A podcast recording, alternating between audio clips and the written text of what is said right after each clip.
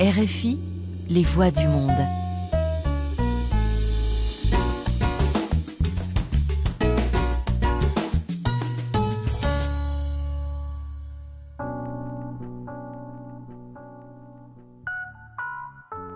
Bienvenidos a una página a la vez con ustedes, Ángela Suazo, como cada martes a las 6 de la tarde, con una retransmisión los miércoles a las 8 y 30 de la mañana a través de esta RFI Santo Domingo. Gracias por acompañarme en este espacio para hablar de libros, la magia de leer y en este caso hablaremos hoy de compartir, de transmitir la pasión por la lectura. En el programa de hoy conversaremos con Eli Alcántara.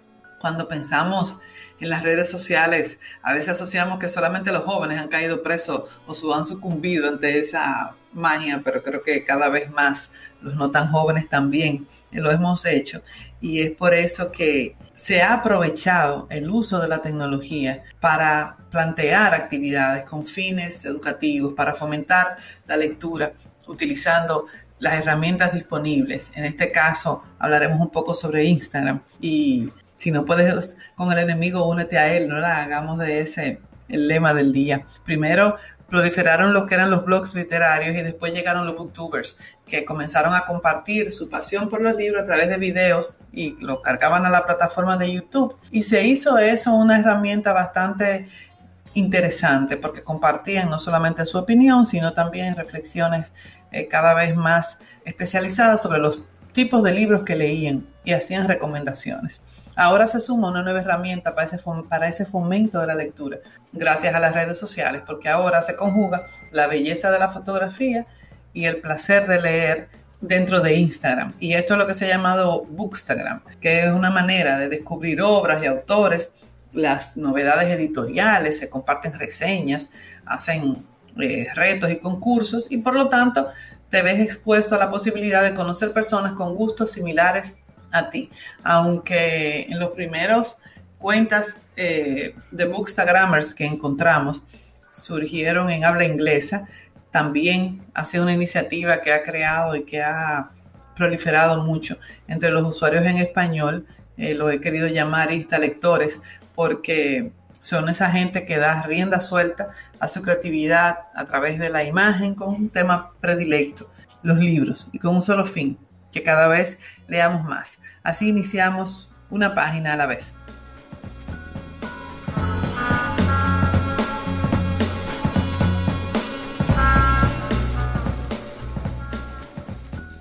Hoy tenemos la oportunidad de conversar con Eli Alcántara, que dominicana dice ella que nació cuando no había internet, como, como muchos de nosotros, amantes de, de la lectura, publicista de profesión y escritora y Eli ha trabajado por más de una década como editora de revistas, es una gran apasionada por la lectura y tiene su cuenta Traga Libros RD, que es un proyecto que ella ha creado con el objetivo de incentivar la lectura en general, con un énfasis muy particular en la difusión de la literatura dominicana y es una aspirante escritora como se define ella, pero yo que la he leído la recomiendo en búsqueda de su estilo y de su voz. Conversemos con Eli Alcántara.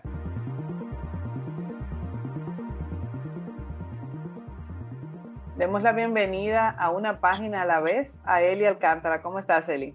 Muy bien, muchas gracias por invitarme. Estoy muy feliz de compartir contigo. Yo más, yo más. Cuéntame, Eli, ¿qué es escribir para ti? Para mí, escribir es libertad. Yo creo que no puedo decir más cosa que eso. Para mí es libertad. ¿Y a qué edad tú, tú te sentiste que, que, sí? Tú dijiste, bueno, yo voy a escribir definitivamente yo tengo algo que contar y quiero hacerlo. No recuerdo, yo siempre he escrito. Yo empecé a leer eh, muy temprano, ya a los cuatro años, tres y medio, ya yo sabía leer. Entonces, de verdad no me acuerdo cuando empecé a escribir, pero siempre he escrito. O sea, que es parte de mi vida. Te entiendo perfectamente porque yo eh, me inicié muy joven, muy pequeñita en la lectura con, con mi abuelo y realmente uno como que hace una transición que no se da cuenta cuando una cosa se convierte en la otra. Y en, esa, en ese escribir, que es una página en blanco? Un reto. a veces da miedo. a veces da muchísimo miedo. Uno, uno quiere pensar que sabe de dónde, de dónde sale, de dónde salen las ideas para escribir, de dónde, de dónde tú crees que, que, que arrancamos y convertimos esa página en blanco en algo más? Bueno, en mi caso salen de las vivencias, no solamente de mí, sino de quienes me rodean, de lo que uno lee, de lo que uno escucha, del día a día, de ahí sale todo. Tú eres musical, yo soy súper musical. ¿Tienes referencias musicales, o sea, cosas que te hayan inspirado o que te hayan surgido a partir de, alguna canción o de alguna eh, referencia musical? Hay una canción que no me acuerdo el nombre, de Eros Ramazzotti, que era de un hombre que se convertía como en piedra y no podía caminar. Y esa canción, yo dije, yo debo escribir alguna vez una historia que es muy parecido a algo que, que nos pasa a veces, como que nos convertimos en piedra por el miedo. Y dije, me gustaría escribir algo sobre eso. Sí, las canciones me, me motivan, eh, me, me, inspiran, me dan, me dan ideas de historias. ¿Y tú escribes por inspiración o programas tu tiempo para escribir? Bueno, hasta el 2019 yo escribía por inspiración, pero luego que participé en los talleres literarios, me di cuenta que eso no funciona, que hay que obligarse a escribir con disciplina, porque si no, no escribes. Y es un poco talento. Eh, cuando tú escribes por inspiración, dígame, disculpa. Digo, es un, es un poco talento, trabajo, esa, esa es como la gran, la gran pregunta. Si escribimos por inspiración, eh, pues estamos apelando solo al talento, pero si, trabajo, si establezco mi tiempo para escribir, entonces eh, es más una técnica. Yo creo que ambas cosas, porque tú puedes tener la, la técnica de, voy a escribir, y si tú no tienes la creatividad, la inspiración, el, no sé, ese algo que dicen por ahí que tienen los que escriben, Mm, por más que tú digas, a las nueve voy a escribir, no te sale. Entonces creo que es una combinación de ambas. Y en, tu caso, eh, eh, sé, que, sé que, porque compartimos taller y hemos, yo soy fallida con, los procesos, con algunos procesos justamente por eso, porque a veces espero quizá que, me, que la musa esté dirigiendo el, el juego y no, y no la planificación. Y si tú tuviese que, que darle un consejo a alguien que se, que se anime a escribir por primera vez, que dice, tú sabes que yo sí, yo sí quiero escribir algo. Que no lo planee mucho, que escriba y punto, o sea, y que no sea muy duro con sus textos, que escriba y que deje que la historia hable sola. Dentro de esas tantas cosas que, que leemos, que nos marcan muchísimo, algún personaje, digamos, de ficción, algún músico con el que te gustaría sentarte a compartir un rato? A mí me gusta, me ha gustado toda mi vida em, Orgullo y Prejuicio. Me gustaría sentarme con Elizabeth Bennett.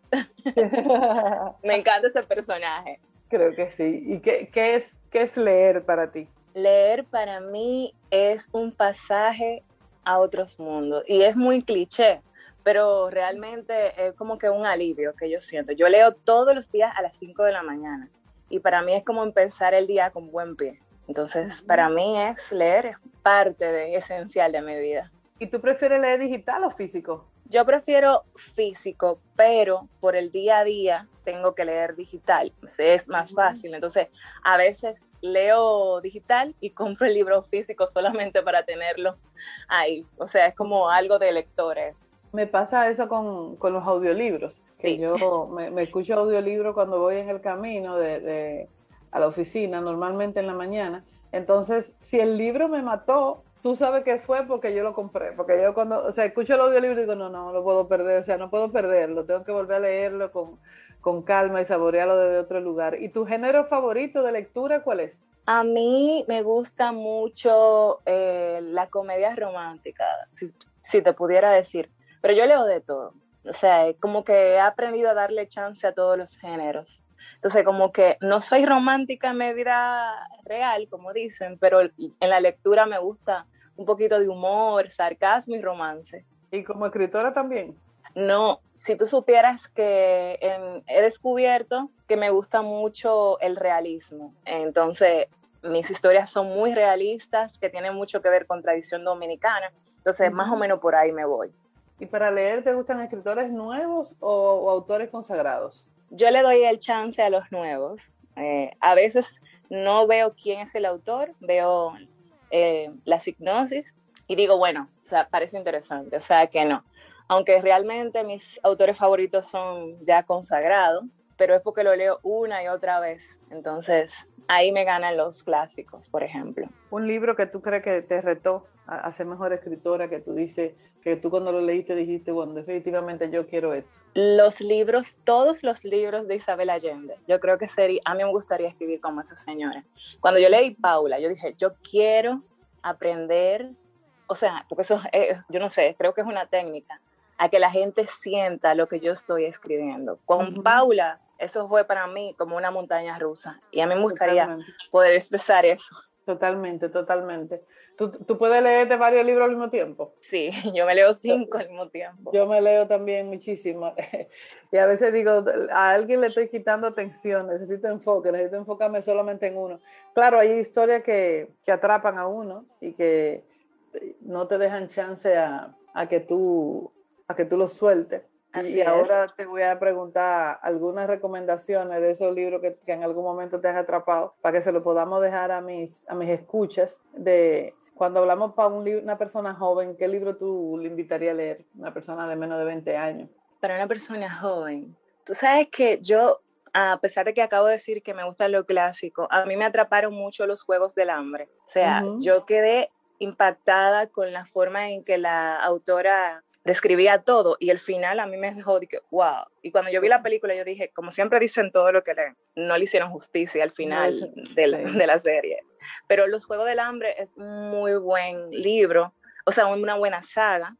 A mí me encantó. Katniss es excelente como un personaje de libros. Le odié como un personaje de película. Ese sería un libro. Sí, totalmente. Y otro libro que yo recomendaría es este libro que creo que no me acuerdo muy bien el nombre, que es como historias para niñas rebeldes. sí, ese es. Se lo regalé a mi sobrina que tiene 12 años y ella lo discutió conmigo y le súper encantó la historia. Eh, sobre todo de las hermanas Mirabal, como la cuentan en el primer libro, y de una eh, modelo o sea, es muy, muy buen libro para las niñas, para que entiendan que nosotras las mujeres eh, podemos hacer grandes cosas. Y si queremos invitar a alguien a volar. Y si queremos a alguien a volar. ¿Qué le invitamos a leer? Wow. para, para volar. Yo he volado con tantos libros que de verdad no sería justa y tendría que pensar. No sé, no sé si a ti te pasa eso, que tú has leído tantas historias que tú claro, ¿cuál pudiera pensar que te haría volar? Pero... Mientras, mientras va pensando ese, pues entonces dime uno para alguien que, que, queramos invitar a crecer, o sea, un libro que tú digas, no, quedó, no quedamos igual después de leer eso. Uno que increíblemente, yo lo dije ahorita, que es Orgullo y Prejuicio. A mí ese libro me cambió. La primera vez que lo leí, lo leí en inglés porque me obligaron en, en el colegio.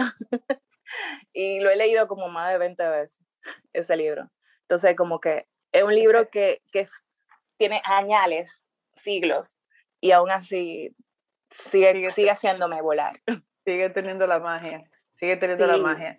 Bueno, pero no me puedo despedir de ti sin preguntarte por Tragalibros.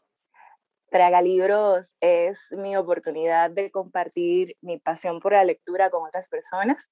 Es una pequeña comunidad que tengo ya desde hace dos años. La tengo a través de Instagram. Es una página web que pronto saldrá a la luz. Y Tragalibros realmente ha sido una bonita experiencia. Es muy bonita experiencia porque no solamente yo comparto lo que leo, sino muchas personas me dicen, oye, pero ¿qué te parece si lees tal libro? Y ahí yo aprendo de, ellos también, de mi comunidad. Claro, claro. Que de eso se trata, eh, utilizar, digamos que las redes que, que criticamos tanto, que son competencia de la literatura, pero más que nada lo que debemos de apoyarnos y con iniciativas como la tuya, pues se van formando, como tú bien lo dices, comunidades que, que descubren qué leer, que comparten qué leer y que cualquier persona que te, te busque va a encontrar ahí referencia, punto de partida. Y eso es lo que debe de ser, que más que tú castigar la herramienta, debemos de apostar a reencontrarnos a través de las herramientas que estén posibles. Y si para hablar del libro necesitamos Instagram, pues allá vamos. Y si es una página web, pues allá vamos. Así es. Bueno, si es pues, TikTok también. También, allá vamos, allá vamos con un minuto. Así es. Ha sido un placer, Eli. Muchísimas gracias por estar con nosotros en una página a la vez y que sea la primera de muchos cuando ya andemos por ahí con esos libros publicados, vengamos a, a contarle a mis lectores sobre esos. Muchas gracias, Ángela. Muchas gracias a todos por escucharnos. Bye. RFI, Radio France Internationale. Esto es todo por hoy. Gracias por acompañarme en esta entrega de una página a la vez.